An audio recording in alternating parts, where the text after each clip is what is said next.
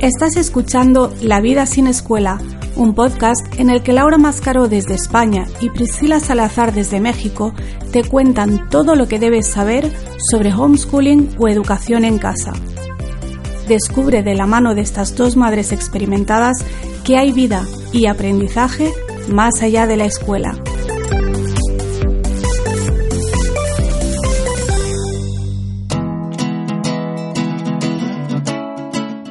¿Cuál es el papel del padre en la educación sin escuela?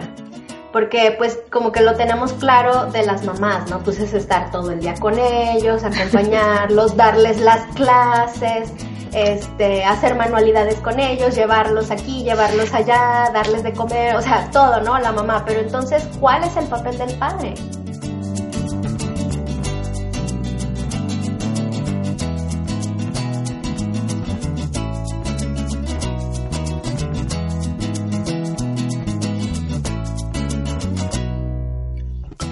Bienvenidos a un nuevo episodio de Vida sin Escuela en el que Laura Mascaró y yo, Priscila Salazar, eh, vamos a hablar acerca de este estilo de vida. Hoy tenemos un tema muy interesante que me ha llamado mucho la atención en los últimos días. Este, ¿cómo estás, Laura? No te saludé. bien, bien, no, te dejo que presentes. bueno, últimamente he recibido, estoy empezando a recibir, bueno, ya tengo algunos meses, muchos correos y comentarios de papás, hombres. Generalmente las personas que nos leen, que nos escuchan, que nos que ven nuestros videos o escuchan el podcast son mujeres pero últimamente he estado recibiendo también muchos de papás y a mí esto me llama la atención porque son ellos quienes están interesados, quienes están investigando, quienes tienen inquietudes y bueno, yo creo que eh, pues es un tema que vale la pena eh, comentarlo y pues hablar de esto. No sé, ¿tú has observado lo mismo también? ¿Te ha pasado? ¿Sabes cuando, cuando encontré yo esto de los padres? Cuando hice la ruta por América. Esto fue hace años ya, en 2013. Hice una ruta por América con mi hijo mayor que fui dando conferencias sobre homeschooling y fue allí donde encontré muchas comunidades donde había bastantes padres que eran ellos los que se ocupaban de los hijos mientras las madres trabajaban. Ah. Cosa que yo en España había encontrado muy pocas, poquísimas, a lo mejor dos, tres familias. Y allí encontré muchas que me decían, no, el padre es el que se queda en casa. Sí. Wow. Y, muchos padres implicados, sí, sí, sí. Y ahora en España sí empieza a verlos más, no tanto de que se queden ellos, porque la, la, verdad es que la, la mayoría de las familias que yo conozco trabajan los dos, al final, unos más, unos menos, desde casa pero trabajan los dos. Pero sí son padres que están como más implicados, ya no es la típica situación de cómo convenzo a mi marido, que era lo que me pasaba mucho al principio, ¿no? Ahora normalmente ya vienen los dos con la idea. Con la idea. A mí me llama mucho la atención esa pregunta de cómo la convenzo eh, que venga del papá. O sea, no, o sea, no sé, como no sé qué es lo que lo que sucede de que al papá le llame la atención la idea. No sé si sea porque la mamá ve todo el, el, trabajo que va a implicar para ella y es por eso que ella se lo piensa más y, y el papá es el que lo, tal vez como que lo idealiza más y le gustaría que cómo fueran las cosas, pero la mamá ve todo el esfuerzo y dice, no, yo no le entro, ¿no? y el papá quisiera convencerla. No sé, pero me llama la atención porque generalmente el papá es el que pues está más, más este escéptico o más preocupado por el asunto de el título, el certificado, pero en estos casos no. Hay un libro que tengo que recomendar y lo siento mucho porque es en inglés y casi siempre que recomiendo libros son en inglés, pero mira, Priscila, tú eres traductora, tienes que hablar con la editorial para ver si lo quieren traducir al español porque merece la pena. ¿Cómo se Unschooling Dads, te lo ah, recomendé ya cuando, me platicaste la otra vez. cuando hicimos el capítulo sobre libros. Unschooling Dads tiene todos los artículos son de padres, no, no sé cuántos son, 12, 15, 20, no sé, hay un montón de padres y bastantes de ellos dicen que fueron ellos los primeros que se convencieron. y que mm. tuvieron, pues, digamos que entre comillas, convencer a las mujeres. Y me gusta mucho eso, conocer su, su, perspectiva, que para mí también es algo relativamente nuevo, ¿no? Y muchos, a muchos los que les pasa es que se dan cuenta, claro, ahora hay mucha gente como de 30, 40 años que ya se están dando cuenta de que sí, fueron a la universidad, pero eso ahora no les garantiza un trabajo, eh, no les garantiza un sueldo, y entonces se están como reinventando también el desarrollo de la tecnología está dando eh, lugar a, muchos tipos de, trabajos que antes ni siquiera existían. Y, muchos padres que están en el ambiente este de empresas tecnológicas se dan cuenta de que las habilidades que se están pidiendo no se aprenden en el colegio, de que eso no les va a servir a sus hijos. Y yo creo que por ahí es por donde llegan muchos padres. Sí, que se dan cuenta de eso. Bueno, ¿qué podríamos, qué podríamos aconsejarle a un papá que, quiere este, adoptar este estilo de vida, pero su pareja no está convencida. ¿Tú tienes algo que, decir? Yo al papá le recomiendo lo mismo que le recomiendo a la mamá, porque yo de esto ya he hablado muchas veces, de las mujeres que me dicen, ¿cómo convenzo a mi pareja? Pero es que para mí el consejo es el mismo si es para uno que si es para otro. Y es, eh, primero no pretendas convencerla, porque eso ya es como que partes como de una relación ahí como de conflicto, ¿no? Sí. Y siempre digo, lo que tienes que hacer es ver cómo has llegado tú a esta conclusión, por qué ahora quieres hacer esto. Esto no es algo que te pase de hoy para mañana. No es que un día te despiertas y dices, ay, no quiero escolarizar. No, eso tiene, eso tiene un proceso. Y la cuestión es que ese proceso lo has hecho solo cuando lo tenías que haber hecho con tu pareja. Y mm. tienes que intentar pues que tu pareja te escuche tus inquietudes, que lea algo, que te acompañe, que vea alguna conferencia, que conozca otras familias, que haga un poco el mismo camino que tú has hecho. Lo que no puede ser es que tú estés durante no sé cuántos años dándole forma a esta idea y de repente, porque ya te has decidido, quieres que el otro llegue en cinco minutos. Pues eso, eso no pasa así. Le mm. tienes que dar tiempo también, que entienda tus razones, Exacto. Y si esa comunicación no es, no es, posible, entonces el problema es de pareja. El problema no es que uno quiera educar en casa y el otro no. Es algo más profundo. Porque yo, si mi pareja tiene interés en algo que yo no entiendo, que yo no conozco, incluso que me parece descabellado, yo por respeto a él, pues te voy a intentar informarme, le voy a preguntar por qué te interesa esto, de dónde sale esta idea tan, estrambótica, dame información, quiero entender por qué te gusta eso. Sí, exacto. Sí, que sí, a mí me ha pasado también con cosas que de repente cuando llega mi esposo y me dice, quiero hacer esto, y, yo, pero, ¿eso de dónde salió? Pero, ¿qué haces? Pues lo escuchas, a ver, pero ¿por qué? ¿Qué quieres hacer? Pero, y, ir como a la raíz, ¿no? No tanto a las, a las acciones, sino a la raíz. ¿Por qué? ¿Qué es, ¿Cuál es la idea esencial, el deseo esencial que te está llevando a, a querer usar esa herramienta o esa acción o eso, ah, ok, entonces vas entendiendo y luego vas entendiendo, como dices, cuál fue su proceso de pensamiento para llegar hasta ahí. Y como que ya que lo escuchas todo dices, ah, pues finalmente no estaba tan loco, ¿no? Tal vez sí podría funcionar. Pero pues es que te tienes que dar el, el tiempo y la oportunidad de sentarse y hablar. Yo creo que eso es muy, muy importante. Y hay otra cosa que muchas familias no tienen en cuenta y es eh, cuando hablamos de niños que ya están escolarizados y los quieres sacar de la escuela, es que a partir de cierta edad no solo convencer a la pareja, es que lo que opinen los hijos también importa.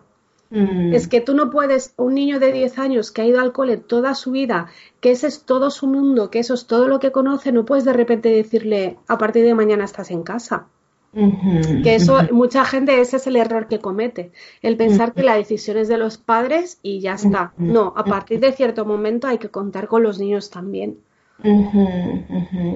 Sí, y más que, bueno, no sé, este, aquí yo pienso también que si es, si es tu decisión final como papá, porque hay muchas cosas que tú puedes ver que tal vez el niño no las está viendo, o que tal vez él solamente se va a ir por los amigos o por, o por cosas superficiales que él no está viendo y que tú sí puedes ver, pero entonces es más que ponerlo a votación, digamos, como que, ¿tú qué opinas? ¿Quieres ir o no quieres ir? Sino más bien como transmitirle toda la visión, todo lo que tú ves. Sí, a eso me refiero, ¿no? Ajá, para tu familia decir, mira, mi amor, yo estoy considerando todo esto, yo quisiera que nuestra familia fuera así, a mí me preocupan estos puntos y estamos considerando esto, pues piénsalo, tú qué opinas, me gustaría saber qué piensas tú, o sea... A eso me refiero, a tener esa conversación y a darles tiempo también a hacer esa idea, es un cambio muy fuerte para un niño. Pasar de, estar ocho horas al día en el cole a de repente no estar en el cole y dejarle claro que podrá seguir teniendo contacto con sus amigos y que va a tener amigos nuevos. Y yo siempre recomiendo buscar la comunidad homeschooler de tu zona y quedar un día con ellos para que los niños se hagan una idea de cómo sería su vida sin escuela y que vean a otros niños y a otras familias. No puedes de pronto decirle, mira, he decidido que te saco del cole. Sí, exacto. Sí, y sí, pues para eso es muy importante tener abiertas las vías de comunicación, como dices. O sea, no es tanto, a veces los problemas no son tanto por el homeschooling, sino por, por problemas más profundos de la familia, ¿no? Claro, es que viene de ahí, por eso como decíamos en el episodio anterior, es que cuando decides educar en casa, estás tomando una decisión que va a afectar a toda la familia, a toda tu vida familiar, a toda tu logística. Eh, son cambios muy, mucho más profundos de lo que la gente a veces piensa. Sí, sí. Bueno, y tengo aquí otra pregunta que se me hace muy interesante que también me la hizo un papá y él dice, ¿cuál es el papel del padre en la educación sin escuela? Porque pues como que lo tenemos claro de las mamás, ¿no? Pues es estar todo el día con ellos, acompañarlos, darles las clases, este, hacer manualidades con ellos, llevarlos aquí, llevarlos allá, darles de comer, o sea, todo, ¿no? La mamá. Pero entonces, ¿cuál es el papel del padre? Es que eso depende de cuál es la organización familiar en todo lo demás. O sea, estamos hablando de un padre que está todo el día fuera porque está ganando dinero y no está prácticamente nunca en casa, o si está más en casa, trabajan los dos, no trabajan los. Es que depende de toda la organización. Y luego a partir de ahí, es que para mí el, papel es el mismo que si los niños fueran a la escuela. ¿Quién se ocupa de los niños? Pues en parte depende de quién dispone del tiempo y en parte depende de para qué tipo de tareas. Sí, yo pienso que sería comenzar por ahí, ¿no? O sea, no ver como que cuál es mi papel, así como a qué te ayudo o qué, me, qué, me, toca hacer a mí, mm. sino, o sea, qué vamos a construir juntos qué queremos para nuestra familia y de qué manera nos vamos a organizar, ¿no? O sea, tú, eh, ¿qué áreas, eh, qué áreas quieres estar o en qué áreas eres más fuerte tú, en qué áreas soy más fuerte yo y de qué manera podemos repartirnos esta carga que es de los dos? O sea, no es como que yo a veces siento que eso es lo que más lastima y molesta a las mujeres este, por parte de los hombres, que los hombres sienten o no, no que lo sientan tal vez conscientemente o tal vez sí, no sé, pero con sus actitudes y con sus acciones nos hacen sentir que la carga es nuestra y que ellos son muy amables y muy lindos porque nos ayudan y porque vienen y, cooperan con, la carga. Pero eso, eso, eso, eso que a veces las mujeres se toman tan mal porque es como que, ah, él se desentiende de eso y está ahí como esperando que yo le diga qué tiene que hacer eso a veces viene de la propia inseguridad del hombre de, que te vea a ti más capaz de ocuparte de tus hijos. No es por otra cosa. Mi padre, por ejemplo, era así. Mi padre consideraba que la que sabía de los niños era mi madre. Entonces él iba como por detrás, ¿no? En plan, bueno, tú guíame, que yo ya voy aprendiendo de ti, pero aquí la voz cantando la llevas tú pero porque él veía que primero venían de familias muy diferentes, ellos querían educar como la familia de mi madre, y entonces era como, la que sabe hacer eso eres tú. Entonces tú haz que, que, yo ya te sigo.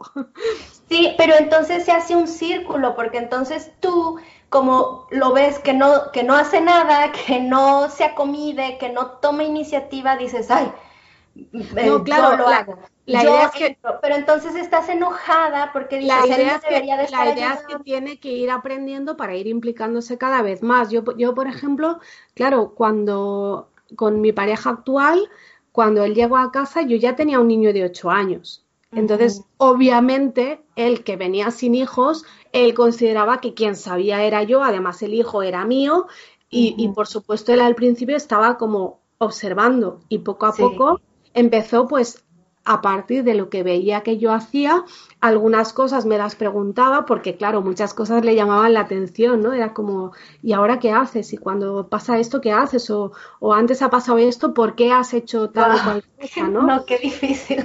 Claro, porque además mi forma de educar, que yo no castigo, que yo no grito, que yo no pego, que mi hijo come lo que quiere cuando quiere, que se va a la cama cuando quiere, que no va al cole, claro, es todo como, boom, me está a la cabeza, ¿no?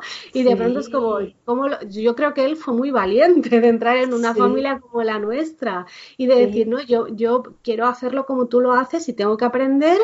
Y aprendió observando y preguntando. Él nunca fue a un curso de, de criar sin castigos, ni se leyó un libro de crianza, nada. Él simplemente estaba allí observando y comunicándose, o sea, hablando. Y ya Tienes que hablar porque o sea, si nada más estás asumiendo y pensando dentro de tu cabeza, ¿no? Yo pienso como mujer pensando, es que él debería comedirse, debería hacer, debería venir, debería ayudarme. Pero los hombres no son adivinos, ni las mujeres somos adivinas tampoco. O sea, tienes que hablar y tienes que decirlo. Y bueno, en tu caso, digamos, tal vez, bueno, o sea, se me hace súper difícil lo que hicieron, pero digamos, tal vez, pensando como la gente, bueno, pero tú la tenías más fácil porque tú ya tenías establecido tu sistema, ¿no? Tú ya tenías mm. establecido tu estilo de vida y él simplemente tenía que aceptarlo, o sea, no había otra opción, que si no lo aceptaba, pues no, no podía encajar, ¿no? Claro. Pero en una familia que apenas están aprendiendo de todo esto y em, están empezando a tomar decisiones, por ejemplo, una familia que antes sí regañaba, antes sí pegaba, antes sí mandaba a la escuela y ahora quiere transformar todo eso, juntos tienen que ir tomando esas decisiones. O sea, no hay otra opción que hablar, que estar, que decir cómo se sienten, cómo les gustaría hacerlo, eh, lo que piensan, los argumentos, este o sea, no hay otra manera de, poder hacerlo. Y sí, es algo, es un proceso muy difícil, pero si, si estás haciendo conjeturas, si estás asumiendo que crees lo que la otra persona está pensando, o sea, es muchísimo más difícil. Claro, no, tienes que decir cómo lo sientes tú, cómo lo ves tú, y también tienes que poder preguntar a la otra persona, tú cómo lo ves, tú cómo te sientes al respecto de eso. Hay gente que parece que tiene miedo a hablar y eso, eso nunca es una buena base. Ahí van a tener problemas tanto si van al cole como si no, como si castigan como si no, porque el problema es otro que es de base de relación. Entonces, eso es lo que hay que mirar. En vez de enfocarse en cómo le convenzo para educar en casa, cómo le convenzo para no castigar, como si me dijeras cómo le convenzo para hacernos vegetarianos. Me da igual, para cualquier cosa. La cuestión es qué fundamento tiene esa relación. No ya de pareja, sino de toda la familia. Y eso es lo que hay que trabajar. Lo otro luego viene solo. Exacto, exacto.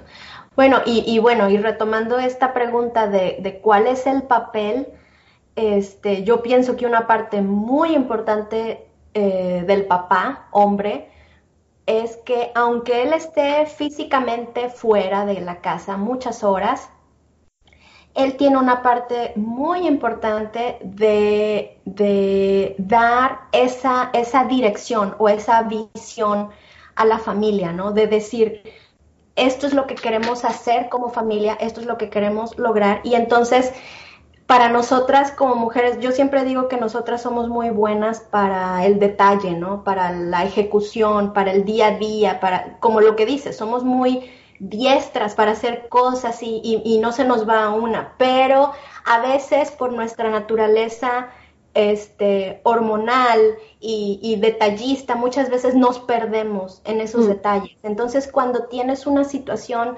eh, difícil en el día, ya, o sea, sientes que está perdido todo y que, que vas a ir, que te vas en pique y que ya no tienes y la visión de los hombres más, más macro, más este, objetiva, más este, no tan envuelta en tantas emociones, a nosotras nos da estabilidad, nos da seguridad, nos da, este, como que nos ayuda a enfocarnos otra vez hacia dónde vamos. Yo lo veo así como que como que vas en un barco, ¿no? Y tú estás adentro así como que echándole carbón a la máquina y todo eso, y él va arriba, o sea, él va viendo todo el panorama, entonces te diciendo, no, no, tranquila, tranquila, vamos para acá o vamos para allá. Y eso a nosotras nos da mucha seguridad. Y bueno, ¿eso en qué se traduce en el día a día? Que el papá tiene que estar continuamente vigilando la relación con los hijos, o sea, continuamente a ver qué está pasando y, y monitoreando, ¿no? ¿Qué hicieron hoy y checando no en el sentido de evaluar o de estar calificando lo que está haciendo la mamá, sino de, de, de, verdad estar cerca de los hijos, de verdad estar viendo qué está sucediendo en su interior y darle ese soporte emocional a la mamá, o sea, de decir, mira, es que yo veo esto en, en, en fulanito, en, en menganito esto, yo creo que podemos darle por aquí, yo creo que podemos darle por acá, yo creo que podemos apretar aquí, podemos aflojar acá, podemos usar este recurso, este otro recurso. Y no es tanto que él venga y se siente a recortar o a dibujar o a hacer las manualidades con los niños, pero ese, esa visión, ese apoyo, esa dirección para nosotras es muchas veces lo que nos hace falta y muchas veces es lo que no sabemos cómo expresar y solamente nos enojamos y decimos, es que él no me ayuda, él no me apoya, pero ah, muchas veces no sabemos ni siquiera qué tipo de apoyo necesitamos por parte de él. Entonces es eso, o sea, tienes que estar presente y no necesariamente físicamente presente, pero sí eh, emocionalmente o espiritualmente presente, ¿no? No sé, o sea, mi esposo está, por ejemplo, en continua comunicación con mis hijos por correo electrónico y no necesita estar él aquí, pero sí él está bien enterado de lo que los niños están haciendo y continuamente les está mandando, mira, ve esto, ve este curso, ve este video, ve esto, ¿qué opinas? Y continuamente está monitoreando lo que sucede con ellos y conmigo también, ¿no? Me viene y me pregunta qué pasó y cómo, cómo te sientes, cómo observaste esto, ah, pues podemos hacer esto, esto. No sé. Es que hay un efecto secundario de la escuela que a mí me parece muy grave, que es el hecho de que los niños que van a la escuela normalmente terminan siendo grandes desconocidos para sus propios padres. Pero eso puede pasar también cuando educas en casa, pero el padre está muchas horas fuera. Puedes terminar siendo un desconocido. Y entonces ahí se desequilibra toda la relación. Sí. Yo aquí tengo que volver a recomendar el libro que recomiendo siempre, que es el de los cinco lenguajes del amor, que aunque originariamente se escribió pensando en la pareja, sirve para todo, sirve para los hijos, para los amigos, para todo el saber qué lenguaje entiende el otro. Porque, claro, decimos, no, todo se reduce a la comunicación, hay que hablar, vale, pero ¿cómo hay que hablar? Porque a veces más que hablar es hacer algo por la otra persona. Si, por ejemplo, mm, eh, muchos hombres necesitan un tiempo de transición entre su tiempo fuera de casa en el trabajo y el tiempo dentro de casa ya en su rol de, padre y de marido, necesitan ese tiempo de transición. Por eso tantos hombres se van al bar antes de pasar, antes de volver a casa. No es porque sean unos alcohólicos ni porque no quieran estar en casa, es porque necesitan un mm. tiempo de desconecto del trabajo y ya me voy a conectar con la familia. Entonces hay mm. mujeres que no lo entienden, porque si el marido va directo del trabajo hasta la casa, ese tiempo de transición lo va a querer hacer en la casa.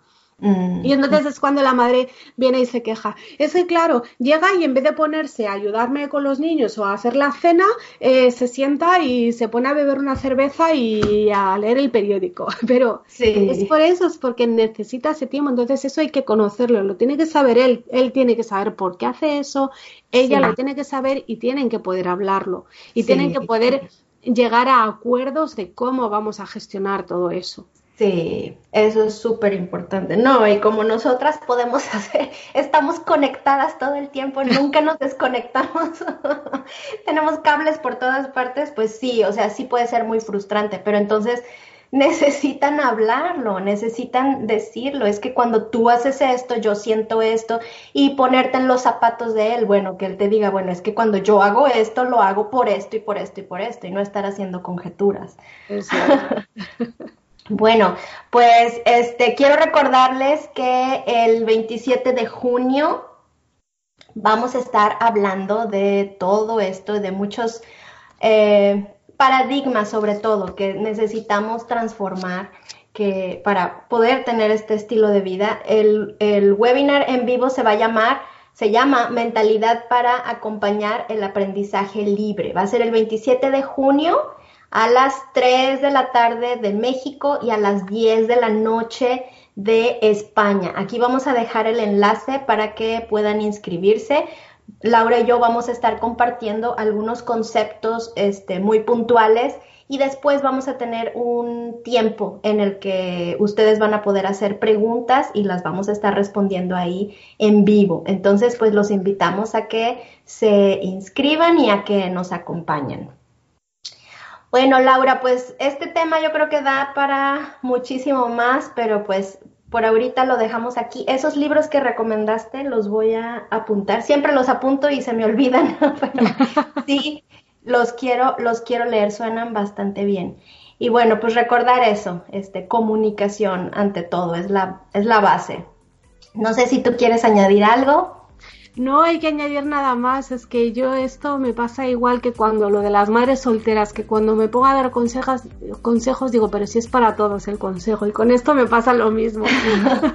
sí, Sí, pero por otro lado también sí me da mucho, mucha alegría que haya cada vez más papás hmm. este, implicados y, e interesados en este tema y bueno, pues qué bueno, muchas felicidades y, pues sigan, sigan con ese interés y sigan este, fortaleciendo a sus familias, que, que mucho lo necesitamos.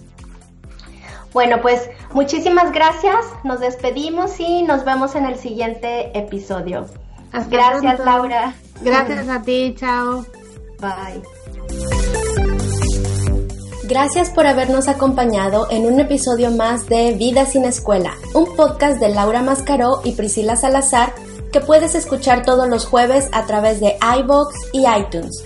Para saber más sobre nuestros contenidos y proyectos, visita www.lauramascaro.com y www.supreescolar.com. Hasta la próxima.